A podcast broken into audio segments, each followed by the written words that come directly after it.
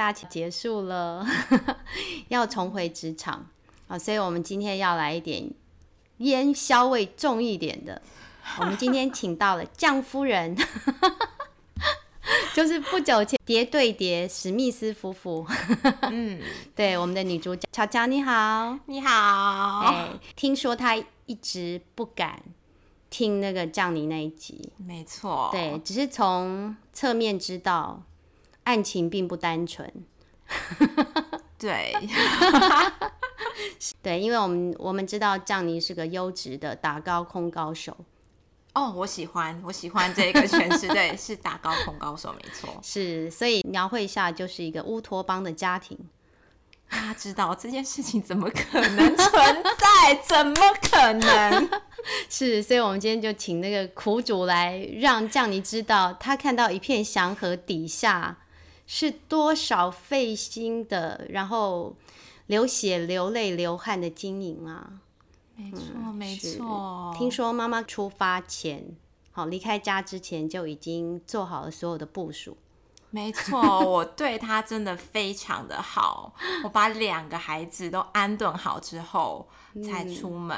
是，本来呃妈妈还很很有良心的问说爸爸要不要同行。对啊，我觉得我对他真的非常的好。但我之后发现，就是我并不是因为想要对爸爸仁慈而这么做，我是想要对我的孩子仁慈。是，所以天下爸爸们知道，你们是崩那个孩子的 hockey 了。对啊，当然 当然。对，刚刚闲聊的时候有有聊到很多很有趣的，我相信也是很多爸爸妈妈们的心酸了。哎，过不久就是情人节嘛，吼啊，有这件事吗？没错，我们是没有在过情人节的啊。是什么东西可以吃吗？哎，他春醒了，说可以吃吗？那你刚刚有提到，好不容易把二宝。哦，哄睡了之后，然后夫妇两个可以做一些邪恶的事情。对，嗯，邪恶的事情，例如 啃瓜子啦，看 Netflix 啊。我们正在想象的时候，对，就在这种深夜美好的时光的时候，嗯，大宝就突然醒了，嗯，然后默默的走到客厅，探出头来问说。你们在吃什么？所以我们就只好把大宝一起邀请过来，和我们一起剥瓜子，有没有？顺便训练小肌肉的活动。那帮我们剥瓜子之后，哎，过了十分钟，就听到小宝在里面嚎啕大哭。你们在干什么？我呢？我呢？哎，怎么都没有人？对，狼呢？所以两人世界就从此大概只维持了五分钟吧，才刚选好要看什么片，大宝就来乱。我们刚刚以为说是什么限制级的画面被那个撞见，哦，这点我们非常的小心，是带到外面，毕竟我们都是。就是都有一些心理学的背景，深知道说，哎呀，就是小朋友对于这样子的画面，可能会造成心理创伤，日后的那个对，所以非常都很小心。对，提提起这个背景啊，上次这样你也有提到，就是你们分属不同的门派，对我就是属于一个。会和其他学派就是各自吵架的那一个最古典的学派，就是那个武林至尊哦 少林寺。对，所以大家都会想要去踢馆啊。是，嗯，我是比较走精神分析那一块的。嗯那据他的说法，好像最后都是你赢，是不是？他有这样子讲吗？还是他只是怕我听到？我们刚刚已经有介绍，他是那个太极拳 高手。他真的是真的，我觉得有时候和他吵架，我真的超闷的。毕竟他是一个资深心理师。嗯，然后你知道心理师这个职业啊，其实我们是要非常善于倾听之外，我我们要去听案主的矛盾之处，嗯，对，然后要去点出他的矛盾之处。我们不可能完全认同案主嘛，因为假如今天心理师完全去认同案主的话，那我们就直接就是你去找你的朋友去取暖就好了，找隔壁的阿妈聊天，理发店的阿姨呀，做脸的小姐，很像那个四楼天堂哎，那个推拿也可以当那个。对啊，就是所以我们蛮。会认真去听这个讲话的人，他有什么矛盾的地方，有什么可以戳进去的地方？对呀，那你知道和这种人吵架，而且他比我资深十年呢，我觉得天衣无缝吗？有时候他会从另外一个角度来，就是点出我语言的矛盾之处，那我就会突然觉得啊，要求我好像有点道理，然后我就会突然哑口无言，就没有办法再继续吵。然后我还要立刻去找，这时候有自己的支持小组就很重要，就要立刻去找我的硕士班，就因为一样是心理师同学，跟他讲说我刚吵了什么，对，然后我朋友就会再立刻点出说，那他为什么不怎样怎样怎样呢？然后我就觉得太有道理了，哇，真的，你刚刚说那那个时候我背脊一阵发凉，哎，是说怎么吵架都这么累吗？是说跟一个高手一起住，真的是。很可怕，就是跟他吵架，我要先做功课。是哦，那吵完还常会陷入懊悔，我刚刚怎么不这样说之类的吗？会，吵完之后都会自己稍微检讨一下，想说，哦，我想想，他刚刚那逻辑一定有哪地方有漏洞，我下次也要戳那个洞。哦，所以你们是文明人的吵架，哈，其实蛮文明的。对对，我我们的吵架方式真的是。纸上谈兵 是哦，都不会有失控的时候。嗯，我必须承认，我失控的时候比较多。这时候要不要干脆去拿一杯酒灌下去？没有，我觉得这点会让我觉得很生气，就是因为你知道，妈妈带两个孩子啊，有些时候就小孩子真的会非常挑战你情绪的极限，嗯，然后你对于他的很多行为，你就会觉得。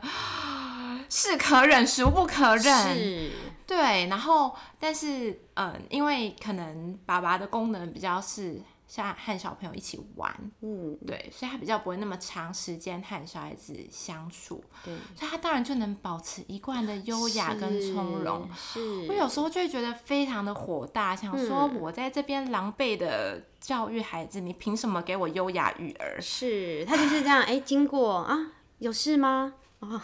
啊！不要生气啊！哦，他，我觉得他的优雅也没有真的到这么蜻蜓点水，就是他，他是可以在小孩子真的很失控的时候去 hold 住孩子的情绪。嗯然后我们都知道，其实这点在孩子生气的时候非常的重要。嗯，对，因为，嗯，我相信大家一定都试过，就是一个孩子在失控的时候，你要做的绝对不是。嗯，去压抑他，或者是拿你的权威去把他镇住。对，嗯，你要做的其实是反过来，是要安抚。可是你要怎么有能力可以去安抚？嗯，这就是非常考验爸妈自己的心理空间。就如果爸爸妈妈你自己状态都已经快要被孩子逼到角落的时候，你就很想蹦，就一下反击回去。那因为。爸爸可能有比较大的心理空间，所以他反而有些时候能在，就是老娘下一下一秒就要，就是真的就要爆出来的时候，他可以去抱住孩子啊，或者是用比较轻松的方式去和孩子讨论说，那我们可以怎么办？嗯嗯嗯，对。对，所以听起来你是很感谢他的，只是觉得为什么这个角色都是你呢？哦，不能是我吗？但是他最近有几次，就是因为和孩子相处时间长了嘛。哦。对，年假期间，嗯，对，所以还有几次就是小失控，就是可能也会跟孩子讲话比较大声。哇，好想看哦！对，你知道吗？我看到他那个时候，我真的心里就是忍不住窃喜耶，就觉得好开心哦。是。想说，你看吧，你看吧，你也会失控。是是是。所以各位人夫们要知道，哈，就是，哎，搞不好这也在降尼大师的掌握之中哦。搞不好这是他爱妻的一种表现哈。你说。通过这种方式让小孩子让你平衡一点 哦。好，那我回去会好好的谢谢他，请他再多担任这些角色多吃一点。是是，我们不能失衡啊，就角色要有时候要互换一下。对对，我觉得爸爸真的真的应该要多投入一些。有时候我们也常说关心则乱嘛，还有就是距离太近的时候，你你确实是。只缘身身在此山中，所以必须要退。那这时候旁边的那个神队友，好就要赶快是真补位。嗯嗯，我觉得那补位真的很重要。其实你你可以了解到你的伴侣他的一个眼神，或者是他讲这句话的那个意思是是什么。然后我觉得像你在这一块其实是做的非常好的。哇，你们两个一定有在家里偷瑞。我不相信。哎，对啊，怎么会变成这样？干嘛赞美他啊？讨厌。他真的有他，他上次有提到这一块，就是你们会彼此 support，就是两造都在情绪高点的时候，对，那这时候另外一半就要去担任那个抚慰，然后引导孩子，好怎么样去跟跟另外一方和好。嗯，对我，我们去打破这个僵局是真的。对，我觉得这这点还蛮蛮不容易的。嗯，对，我觉得这确实是作为一个心理师爸爸蛮优秀的地方，因为嗯，我们对于情绪的允许其实是很大的。嗯，就是我们不只允许孩子。只是开心，允许孩子开心，那没什么嘛。是，对。但是你可以允许他挫折，允许他用生气的方式表达他的挫折，对。或者是允许他在嗯有些吃醋的情绪的时候，他可以用他的方式去去得到他想要的东西。是。对，我觉得那点是蛮不容易的。真的，真的，身为一个那个老师，就是退役女老师，就是我们真的看到孩子，我真的尤其最后这几年，就是走阿德勒，我们真的发现，还很多孩子的问题都是根源于他之前的情绪没走完。哦，对，对，真真的有时候他，你觉得他这件事情为什么这么纠结？那其实可能挂着他之前的情绪。是真的，嗯，对，真真的，尤其我们后来讲医啊，然后就会发现哇，那妈妈都会啊，这些事她都记得啊，是她都记得，嗯嗯嗯，对，而且她就是我们有时候也会讲嘛，就是那个呃心里的痛，身体会记得啊，或对，其实他会用不同的方式留下来，然后甚至会跟你索要利息。没错，对，所以我之前像你那样讲，我也觉得很感动，因为这些事情说来简单，可能很多，我觉得现代父母很多都知道，可是你在当下那个情境之下很难，因为每个父母也背着各自的情绪。对，嗯，我因为我们那一代是不允许生气的，就是生气就错了，动手你就错了，你就什么都错了，所以很多时候你就压抑下来了。嗯。嗯，然后就衍生出一些内伤，这是真的。嗯，所以真的，我我们看孩，你们的孩子长得好快哦，不管是身体上或是心理上，真的，一阵子不见，就又有不同的样样态出来。所以你就会一直，呃，随着他的状态不同，我们就。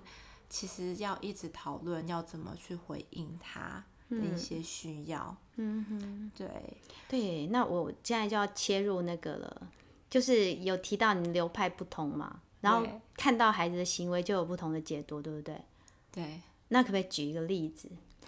两方如何那个 论剑？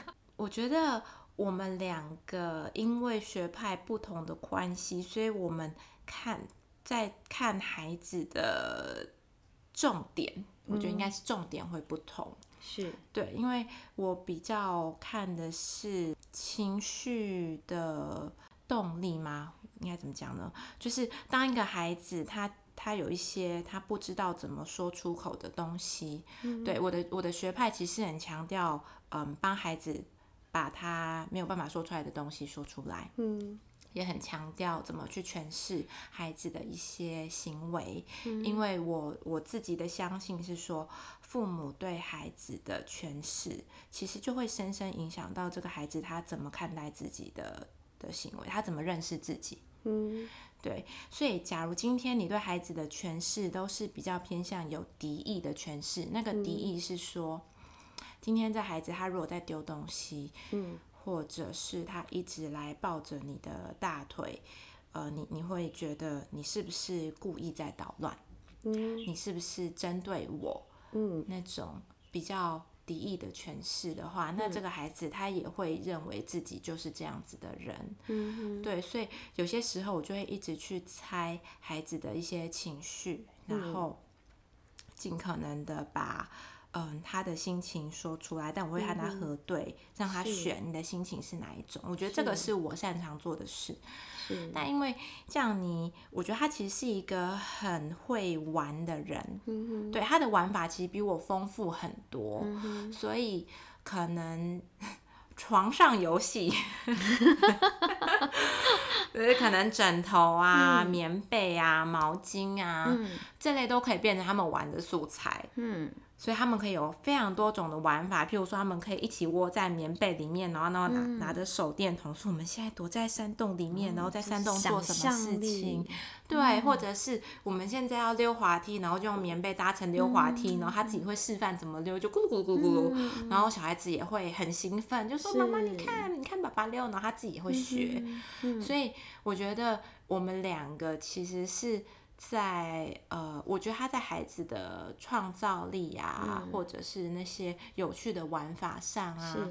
去打破框架这一块，其实它是非常有功能的，激好像是激发一些未知的东西出来。对，对。那但是我觉得我对于孩子他那些比较隐微的情绪，我其实是比较敏感。譬如说，孩子嗯，可能爸爸有一次说了比较重的话，嗯对，然后嗯。他他大概是晚上的时候说的，嗯，但是到深夜，嗯，他就，嗯，我们的孩子就在客厅徘徊，就一直不肯进房间，嗯，然后就觉得他怪怪的，我的直觉告诉我，觉得这个孩子他好像心情不是那么的好，嗯，所以我就在和爸爸讨论说，哎，我觉得月月好像就是。刚刚被你这样讲，我觉得他好像心情有点不好哎，你要不要和他谈谈？然后爸爸还没有意识到说有吗？应该还好吧，这句话应该还好。然后我就说没有没有，我觉得怪怪的，你去问问看他。嗯，结果嗯，爸爸出去就立刻被孩子推走了，就你你不要过来，就是他对我跟对爸爸态度很明显就不一样，我就说你看吧，嗯，对，然后。嗯，他就有和嗯月月稍微讨论一下，说，哎，是不是为了什么什么事情在生爸爸的气，怎么样怎样？然后他，哎，我觉得小孩子也很棒，他也承认了，他说对，嗯，然后就是他们就有好好的和解一下，嗯哼哼，对对对，然后确实我在旁边观察，觉得嗯，好像他们这样谈完之后，嗯，孩子心里的情绪有。平复很多，嗯哼，我听起来是各擅胜场哎，哇，就是一个一个负责带着孩子往前冲，然后一个在后面那个帮帮他这样抽丝剥茧，然后嗯，好把让他让他结构化，哈，或者是去去一个一个是重开创，一个重挖掘，哇，感觉无敌了哎，因为我觉得有时候我最后发现就是。如果今天我们是针对某一个行为，我和他有各自不同的解读，那我们两个很容易会，嗯，有有各自的观点，然后我觉得那会变成有一点点很困难携手合作的状态啦。就你有你的看法，我有我的看法。是，可是，嗯，我其实有些时候对于他对孩子的观察，我其实是还蛮惊艳的，就是觉得哦，原来你看到的孩子是这样子，我没有想过。可以这样子看孩子的行为，对我是不知道他有没有这样子就有这样的感觉啦。但是我觉得我有些时候是还蛮欣赏他对孩子的诠释。嗯哼，所以嗯，我们确实是在各自的擅长的的战场里面去陪伴孩子，但是我们并不会真的去质疑对方为什么这样子看。嗯，对。如果真的是的话，我们最近有一次比较认真的去讨论关于生气这件事。你刚刚也在讲生气嘛？是。我们在车上有一次只有我们两个，我们就在讨论说。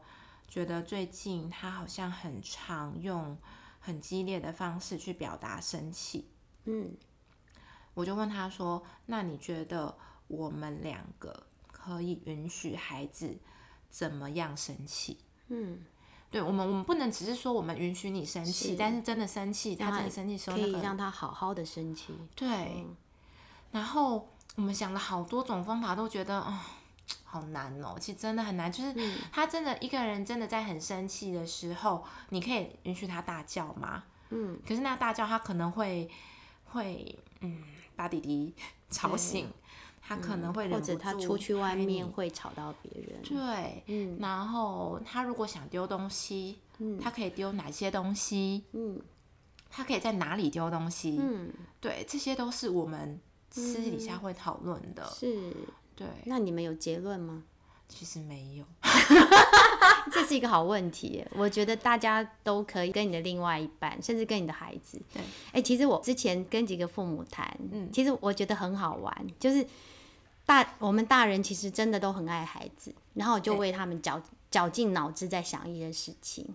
那其实因为我我后期在做，包括我的班级经营，我都在做一个东西，就是把问题还还给孩子。嗯。对，那其实这个时候如果试试看，说嗯，把孩子也邀请进来，嗯，对，聊一聊，哎，你觉得你想生气的时候，你想怎么样生气？啊，这个想法很棒 哎，好好期待看你的实验。没问题，没问题。我觉得他可能大一点点可以做这件事情，因为我们现在。的那个困境就卡在说怎么办？他在情绪真的很高涨的时候，其实那个时候的孩子就是杏仁核 完全发挥作用，他他其实已经不太能听进比较理性的对话了。嗯对，但是嗯，我我们应该说。父母经过这样子的讨论，你说虽然我们没有结论，但这样讨论就没有意义嘛？其实不是嘛。是，对，至少我我们两个知道，我们心里都有在思考这件事。那我觉得没有结论，也是因为我们也一直在观察这个孩子，他到底可以收哪一种方式，或者是说哪一种方式对他来讲会真的比较勉强，但哪种方式我们可以慢慢的去让他慢慢的接受。是。对，像我最近就发现说，哎，如果我直接回馈给这个孩子说，哇，月月变成喷火龙了，嗯，什么时候才会变成小猫咪呢？嗯哼，对，那他好像就会真的意识到自己正在生气。是，对，对我觉得当他在生气的时候，你如果像你刚刚说，你变成一只喷火龙了，那他就会，嗯，对吼，我在生气。对他其实有时候是意识不到的。对。对，那当他意识到的时候，比方说十度来说，他现在在九，那可能就可以稍稍稍降一点了。对，因为他思考的时候，那个 就可以从那边拉回来一点。对，哈，就慢慢的降下来。然后你又丢给他一个问题，他可能就忙着在想你的问题啊。对，是。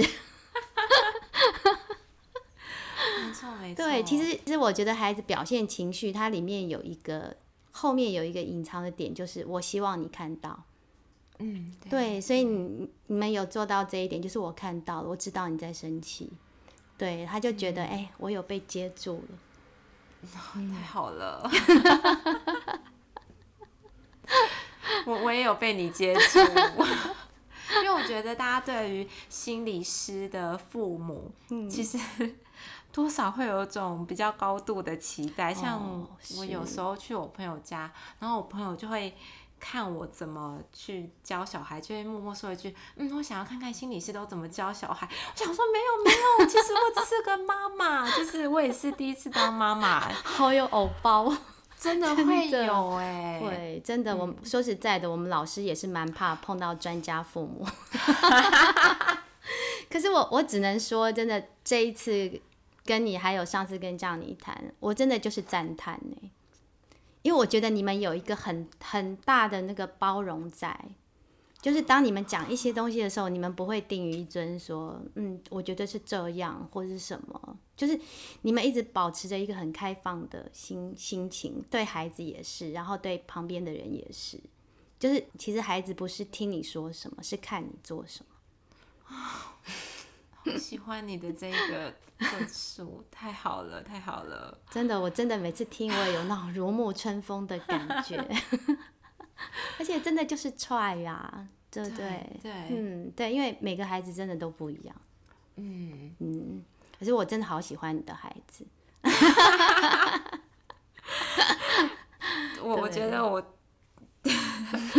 我觉得这也是心理学一个蛮奇妙的地方。我的学派其实在讲的一件事情是说，你今天对一个课题有多强烈的爱，你同时对他也会有多强烈的恨。是我告诉你，真的，我一个孩子，我教过一个孩子就是这样，而且他是因为有一些孩子是他自己也没意识到，嗯，对，那这个孩子是他真的就表现出来，他是让我第一次就是。那种面积那种感觉，哦，就是他妈妈告诉我，他的孩子三岁的时候跟他讲一句话，说：“妈妈，我爱你，所以我要伤害你。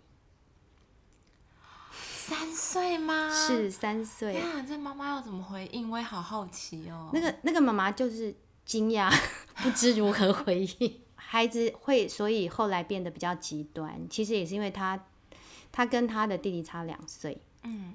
所以其实很密集的去有孩子的时候，其实妈妈是有一点招架不住的，所以老大就被送到外公外婆那里，那个就对他造成一个伤害。那我那时候的感觉是我们学派啦，我们阿德勒学派，我们我们是认为说有一些事情，就是孩子是天生的观察家，可是常常会得出错误的结论。没错。他感觉妈妈对他的爱也是伴随着伤害，就是你那么爱我，你为什么把我送走？哦，所以或许他在潜意识当中做了这种错误的连接，原来爱是包含着恨的，就是包含着伤害的。嗯，因为这个孩子个性很强，那他也会提到说，哦，他后来，我试试看。好，谢谢 Siri，先不用了，他很有戏。是，就是那个孩子后来，因为妈妈一直没有注意到他这一块，他个性强，那他他受到伤害之后，他他后来选择是，那我不要了，所以他的情绪变成都是断崖式，哦，就是他要的时候大哭大闹，可是得不到，好，我从此不要，就是并不是你决定，而是我我决定不要了。嗯，所以他妈妈说，他当时帮他断奶的时候，他也是这样大哭大闹一整晚。可是隔天呢，就不吃了，而且对绝口不提，就是所以他他的情绪会变成这样子，就是很决裂。我觉得这对孩子也很不好。对，对他变成他跟其他的人相处的时候，很容易会这样。那别人不知道他的情绪在哪里，问题在哪里，因为他也从来不表露。所以，我我刚刚有听到提到那个行为背后的，哦，像我们讲就是去看行为背后的意义。对，对我看到乔乔他一直有在关注孩子这一块，嗯，对，就就很棒，不然爸爸就玩完了，就哦有吗？有事吗？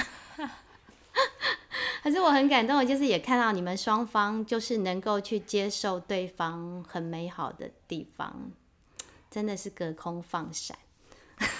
嗯，就撇开对方总是忘记洗碗这一块，快快，我们要的就是这个，快出来！哎，你知道他有次真的很过分呢，因为他也有自己怕自己的 podcast，嗯，所以他我有一次在月中吧，好像隐隐约约。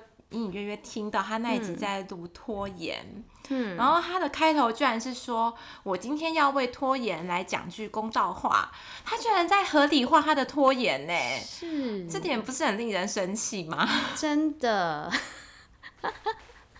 以为自己是那个心理学大师就可以这样吗？对，然后他就把他就是拖一整晚，就是那个碗放那边好几天都没有洗，这句话就是讲的非常的合理。就是我的拖延是因为我有一些就是内在状态，所以我今天拖延是非常值得原谅的事情。我觉得屁嘞，这怎么你怎么好意思？但他就是说得出口，而且可以在我们吵架的时候，嗯，说的对，这时候我们阿德勒可以出来帮你，可以出来帮那个弗洛伊德。我跟你讲，他其实他就是想要拖延，所以他可以找出一百个事件、一百个记忆、一百个理由。真的，对。因为你你也不希望为了这种事情就是夫妻双方撕破脸嘛，但是你心里当他这么合理的说出他的拖延是非常有道理的时候，我觉得其实我当下是非常惊吓，想说你都能讲，而且他说到底凭什么？他说绝对不要让你的另一半听你的 pocket，他采取的方式是这样。我之后我也决定不听了，是哦，因为我也有我自己的方式对付他。你可以来我们节目讲，来你们节目，譬如或或者是我就把它写进文章里啊，就是在表说，哎，爸爸都不洗碗，但是我我能理解爸爸，因为爸爸怎么样？是，对，就是哇，真的是华山论剑高手对招哎。我我以前常常跟小孩讲说，不要不要得罪作家。因为你就会成为他小说中的那个 万箭穿心的人，该死一万次的人，很多人都不能得罪的。心理师也是一个，会帮他拿来分析。我哎，其实我们不太会真的去分析对方的一些一些行为耶。对，很多人都问我们说，哎，你们会不会分析对方或什么的？我们好像。比较没有把脑筋用在这里，嗯，是不是好像也也也不太适合像一子而教那样？你你们会为亲近的人智商吗？哎，这个好像下一集内容，要要预告，要录预告了吗？嗯，下一集就知道喽。聪明，对，可是对老公的那个讲完了没？这么少？嗯，你你要再给我点。提示吗？我可以就是再讲，就是听起来里面你有听到哪一集哪哪一些点不太对劲？你可以再挖挖看。就是就是一个没有缺点的人呐，他这样听起来还叫没有缺点吗？就我们就已经要他那个帮他立碑了，就是罚古今完人那种。没有啊，他其实就是一个。他他绝对不是神队友，他不是神，他就是一个人，所以所有爸爸会偷懒的事情，他都会做。譬如说，为什么大便大这么久呢？原来是在大便，就是在马桶上玩手机。这这类的事情在我们家还是一天到晚都发生啊。又或者是说，为什么小孩子大便的时候，他还是会一脸慌张的抱着孩子说。弟弟大便了，你可以帮我吗？我想说，可是我自己在的时候，我一打二也是是弟弟大便，我也是自己弄啊。又或者是我可能工作很晚回家，一打开门，然后就会发现，嗯，大宝在看电视，然后那个二宝抱在他怀里睡觉。然后我就问他说，电视看多久？他就会开始有点支支吾吾，然后看着时钟说，嗯，四十分钟吧。还是一个多小时，哎，好像两个小时就越来越长。哎，所以我们可以来加入一集说老公坏话，好像可以。我看你刚刚一开始是面有口沫，就止不了对，刚刚就哎，一开始是好像有点面有难色，结果后来转为欣喜的。先把我们那个管理员赶走。没有，这些这些事情，它都还是会在我们家发生。是，对，没有说好像他就是一个随时都 stand by，然后随时都会到位的队友。嗯，好，你让我们 心里平衡一点了。对，你看这样婚姻也还是走下去啦，也还生了两个孩子啊。是有有计划第三个吗？哦，这点我又可以讲，又可以讲了。我前一阵子就是肠胃炎，然后就是当天晚上，我就是从吐开始，嗯，我就觉得哎，好不舒服哦，然后我就进厕所开始啪吐，然后我当时没有意识到我是肠胃炎，我只觉得说我怎么吐了，嗯，然后我做的第一件事情居然是验孕，我是基于什么心情？想说我好久没有吐，我怎么会突然吐呢？难道又有了？然后我立刻去。我之后想想，我的反应实在是太荒谬了，怎么会先验孕呢？哦，一条线，一条线，没事。所以潜意识是是害怕，我很害怕。所以就现阶段就两个就够了，真的两个就够了，因为我发现就是我们都讲第二胎照，我没办法执行。第二胎你也没有办法执行哈，这不是你能做的。就第二胎照猪养，但是我觉得对第二胎其实有很多蛮复杂的情绪。嗯，就有时候看着他天使般的脸庞，你还是会觉得说，哎呀，当初就是。我我带着姐姐做什么事，什么事，什么事，但好像这些事情都没有办法带着你一起去经历。嗯，对，一方面你你真的是分身乏术，然后再来是说你现在对二宝的哭声的耐受度突然变得很高。嗯，对，然后你可能会嗯先回应大宝的需求。嗯，对，所以我觉得我其实一直在消化对二宝的某种罪恶感呢。对，就是。会对他会有一些抱歉呐，或什么的，但是我就只能一直想说，我我尽力了，嗯，对我尽我能力能把，就是我能给你的，我我尽可能的给你，所以我没有办法想象，如果今天有第三只的话，是不是真的能再给他们。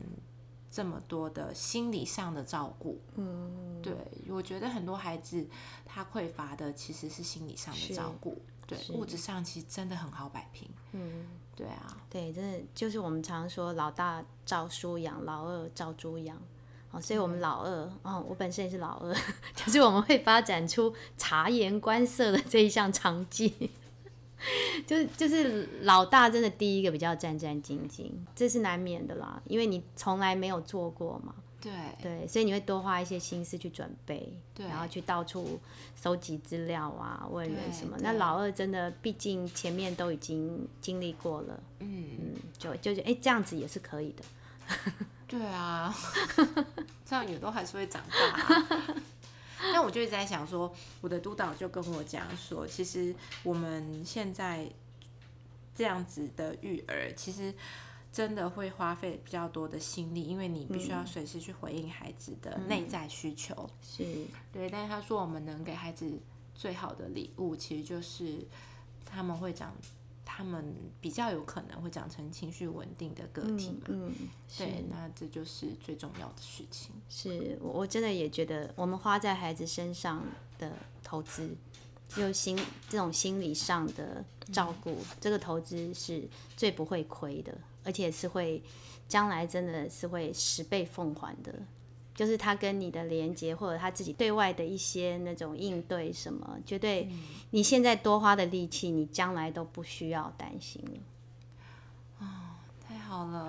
今天来这边找你，回去又可以笑着，带着满满的爱去面对这两个孩子。有真真的，为什么说我很喜欢你的孩子？就是他他来我们团体，他就是。当然，一开始会有一段时间先观察一下，可是他之后真的就是跟谁都可以呀，嗯，对不对？这样对妈妈也是一个很好的那个体贴，这么小就懂得体贴妈妈，找其他的叔叔伯伯阿姨玩就好了，对，让妈妈可以好好吃饭，是。对，哎，其其实还有很多想问呢，不过时间差不多，我们先休息一下。这么快吗？对呀，真的，我们这宝太多了，挖不完。你聊天时间真的是过太快。是，我我们先让大家也休息一下。好，我们下一集。好，谢谢大家。